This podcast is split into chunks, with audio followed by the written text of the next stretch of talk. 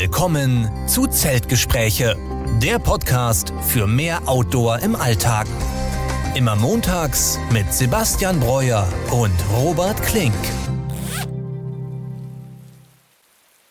Ja, und damit herzlich willkommen zur 22. Folge des Podcasts Zeltgespräche. Diese Woche wie immer mit mir, Robert Klink, aber diesmal nicht mit Sebastian. Und heute ist das so eine kleine Spezial- oder Informationsfolge, die ich einmal kurz für euch alleine aufnehmen möchte. Denn, ja, wie ihr vielleicht merkt, ähm, ist mittlerweile schon Mittwochabend, wo ich gerade aufnehme und die Folge wird wahrscheinlich erst Donnerstag online kommen. Deswegen kamen wir dann mal wieder in Verzug und Sebastian ist leider heute nicht da, weil er auch die ganze Woche ja ein paar familiäre Dinge noch zu klären hat, ist deswegen ziemlich stark eingebunden.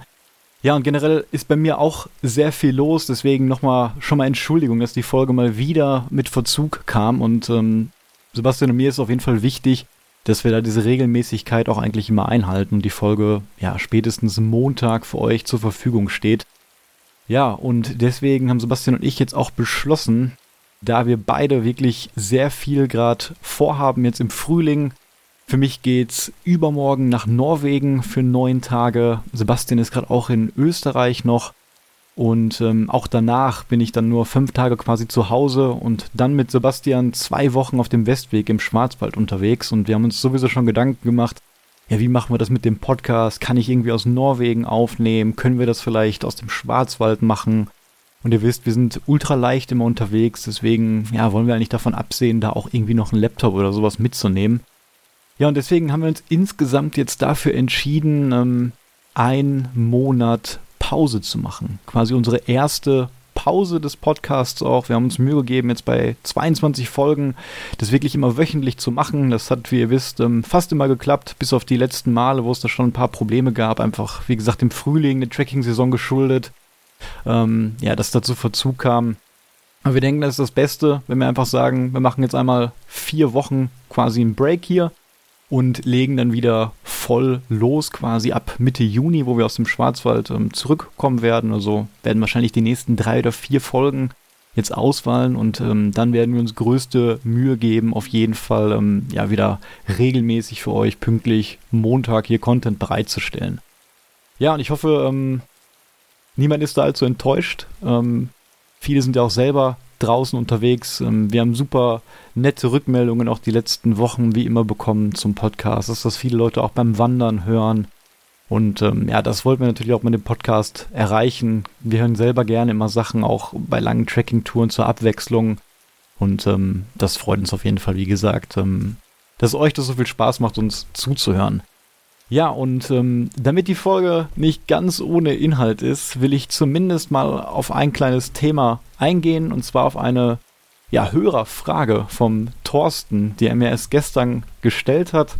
Ja, und Thorsten plant im November nach Nepal zu gehen und dann den Three Passes Track zu machen. Und er hat mich da gefragt, ähm, weil er sich nicht ganz sicher ist, wie das ja mit dem Layering-Konzept, mit dem Kleidungskonzept des Oberkörpers ist, ähm, was ich da empfehlen würde. Und er hat sich da schon einige Gedanken gemacht.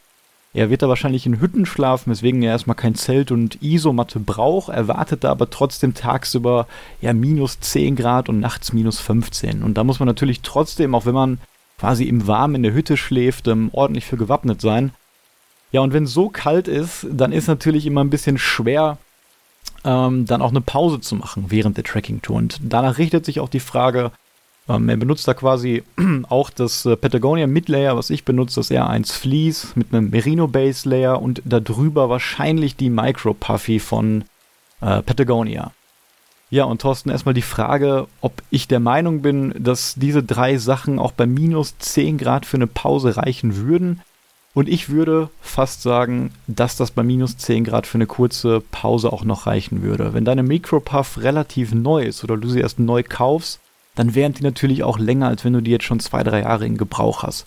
Und wenn es wirklich trocken ist, also wir von trockener minus 10 Grad Kälte sprechen und du auch gerade vom Laufen kommst und dann vielleicht mal ja eine halbe Stunde Pause machen willst, dann glaube ich schon, dass wenn du dann die Jacke anhast und dich hinsetzt, dir nicht allzu sehr kalt werden würde. Ja, was man dann noch natürlich machen kann, ist, das hast du ja auch schon angesprochen, die Option einer Hardshell-Jacke darüber oder irgendetwas, zumindest würde ich dir empfehlen, was den Wind ähm, quasi komplett blockiert. Weil das ist natürlich bei der Micropuff jetzt erstmal nicht so gegeben. Die ist nicht komplett winddicht und ja, auch wenn wir von dieser trockenen minus 10 Grad Kälte sprechen, ähm, ja, dann fühlt sich das vielleicht aus meiner Erfahrung immer nicht so kalt an, als wenn wir jetzt gerade 0 Grad oder sogar knapp über den Gefrierpunkt Temperaturen hätten, die dann aber sehr nass sind. Und solange das trocken ist, wie gesagt, denke ich, dass das passt. Natürlich wird es in den Bergen immer sehr windig sein, weswegen ich dir auf jeden Fall empfehlen würde, irgendeine winddichte, harte Schale noch über die Puffy Jacket zu ziehen. Und das muss keine zusätzliche Isolation haben, also meiner Meinung nach keine richtige gefütterte Hartschalenjacke, sondern das könnte im einfachsten Fall eine eng geschnittene Windjacke sein. Besser aber natürlich, wenn du gleichzeitig ein Kleidungsstück wählst, was dich auch gegebenenfalls gegen Regen schützt. Und da würde es einerseits, wie ich das auch benutze, den Poncho geben. Da habe ich auch letztens ein Video auf meinem Kanal gemacht zu Tracking Regenkleidung. Und im Prinzip nutze ich das auch sehr viel selber, dass wenn es sehr windig ist und ich mache eine Pause, dann ziehe ich meinen Poncho quasi noch über meine Jacke an und dann merke ich sofort, wie es viel, viel wärmer wird. Wenn du kein Poncho hast und wirklich jetzt nur nach einer Jackenoption suchst, dann würde ich dir für den Fall vielleicht sogar eine wirklich eng geschnittene Regenjacke empfehlen, die du dann drüber ziehst, die eine Kapuze hat, die wirklich an den Ärmeln auch sehr eng ist, sodass du dann ähm, komplett ähm, aus dem Wind raus bist. Ja, und mit diesen vier Layern, also deinem Merino Base Layer, der im R1 Fleece, der Micro Puffy Jacket und dann drüber noch dem Windschutz, denke ich, dass du da eigentlich relativ gut eine Pause machen könntest. Ich würde dir natürlich immer ein Sitzkissen empfehlen, weil wer weiß, ob es da Bänke oder sowas gibt, wo du da deine Pause wirklich machst. Und eine Isolierung dann beim Sitzen ähm, ist natürlich dann auch mal sehr wichtig auf jeden Fall. Andere Option, die du natürlich noch hast, wenn das jetzt gar nicht irgendwie reicht, dir mal kalt ist oder vielleicht auch in der Hütte mal zu kalt ist. Ich meine, du hast ja auch einen Schlafsack auf jeden Fall bei, habe ich gesehen, bei 0 Grad soll das ja mit der Hütte dann alles passen. Aber wenn es dann trotzdem zu kalt ist, habe ich gesehen auf deiner Packliste, dass du auch zwei Base Layer hast. Zweimal das gleiche aus Merino. Und zur Not kannst du auch, wenn es super kalt wird, mal beide auch anziehen. Hast dann noch diese Schicht mehr, ohne da jetzt extra noch ein zweites Vlies mitnehmen zu müssen. was ich auch gerne mache, ich habe gerade schon gesagt, du hast ja den Schlafsack mit, ähm, ist den Schlafsack gegebenenfalls auch bei einer längeren Pause so ein bisschen als Decke oder als Umhang zu benutzen. Ich selber habe ja ein Kilt, da ist das wahrscheinlich ein bisschen einfacher. Ähm, dann mache ich den wirklich komplett auf, lege mir den gegebenenfalls nur über die Beine oder sogar über die Schultern. Es gibt auch Kilt-Optionen, die kannst du sogar als Jacke tragen, wenn du die bestimmt schnürst und ganz aufmachst.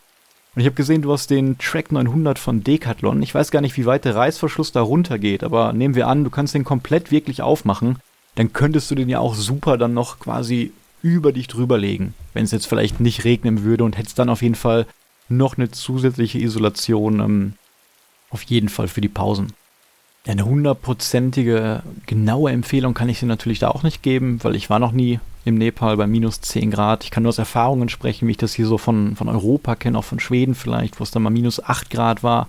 Dann aber auch ziemlich nass. Deswegen glaube ich, wenn es da trockene Kälte wirklich ist bei minus 10 Grad, ähm, dann ist das in meiner Erfahrung immer angenehmer, als wenn wir jetzt in Deutschland sind bei um die 0 Grad irgendwie im Dezember. Ja, und ich habe mir auch deine Packliste kurz angeschaut, auf jeden Fall. Ähm, die ist sehr schlüssig, macht alles Sinn. Du hast an alle Sachen meines Erachtens gedacht. Vielleicht, ähm, was ich noch empfehlen würde, du hast die Vorklass-Handschuhe auch gelistet. Ähm, Wenn es dann natürlich mal regnet und du bist auf deine Handschuhe angewiesen, dann wäre es natürlich gut, wenn du über die Handschuhe dann was ziehen könntest, was auch noch regendicht wäre. Also dann nochmal so eine Art wasserdichte Liner-Handschuhe, die wiegen auch teilweise nur 30 Gramm. Und dann hast du noch quasi einen zweiten Schutz für die Hände. Einerseits die höhere Wärmeleistung auch durch den Windschutz und andererseits zieht sich natürlich dann Fliese auch irgendwann ja, mit Wasser voll. Es ist dann immer ein bisschen angenehmer. Also ich war immer auf den Touren froh, wenn es geregnet hat und ich dann noch extra quasi diese ja, wasserdichten Handschuhe auf jeden Fall bei hatte.